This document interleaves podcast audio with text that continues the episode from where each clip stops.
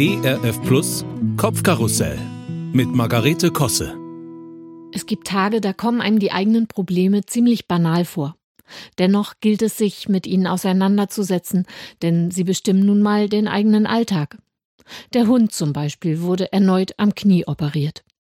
Am Tag des Geschehens bin ich nervös. Er dagegen ist bloß völlig erschüttert, dass es entgegen aller Gewohnheit heute nichts zu fressen gibt. Das Ritual Möhre, Futter, Stückchen hartes Brot, ersatzlos gestrichen. Völliges Unverständnis, frustrierter Blick. Ich rede mit Engelszungen, erkläre liebevoll, dass ihm die Narkose am Nachmittag sonst nicht bekommt und dass alles nur zu seinem Besten geschieht. Das Tier versteht mich nicht und ich muss mich wirklich beherrschen, um ihm kein Futter zu geben. Das wäre ja wohl total dämlich. Meine Familie ist da eher ungerührt.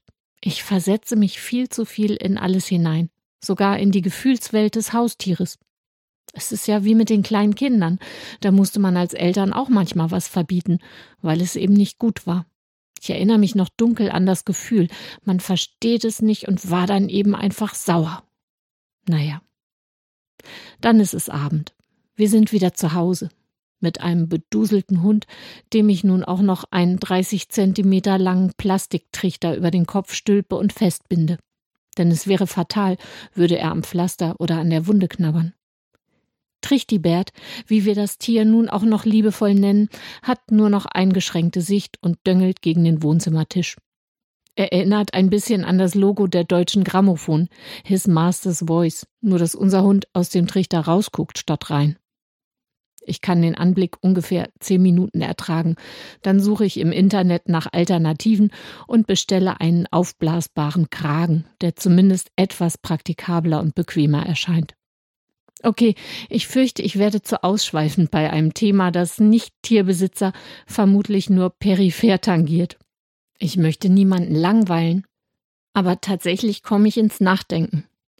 Über mich und meine Erwartungshaltung an Gott. Denn ich erkenne hier durchaus Parallelen. Wenn es bei mir gerade nicht so rund läuft, ich mir vom Herrn etwas erbitte, es aber nicht eintritt, ich glaube, dann reagiere ich genau wie mein Hund. Frustriert, verständnislos und mit vorwurfsvollem Blick.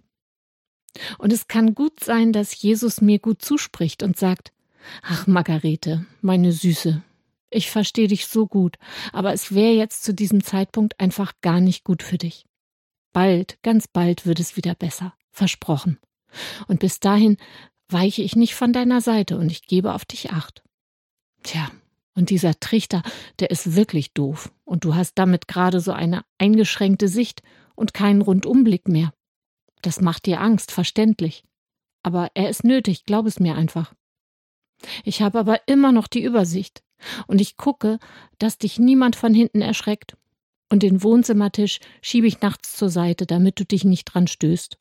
Stattdessen lege ich mir eine Matratze auf den Boden und bleib auch über Nacht ganz nah bei dir.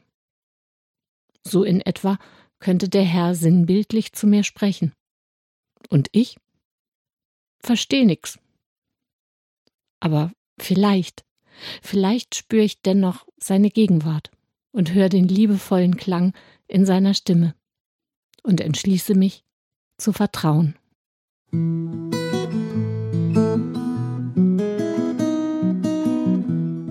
Kopfkarussell von und mit Margarete Kosse. Auch in der Audiothek oder als Podcast auf erfplus.de. ERF Plus. Gutes im Radio.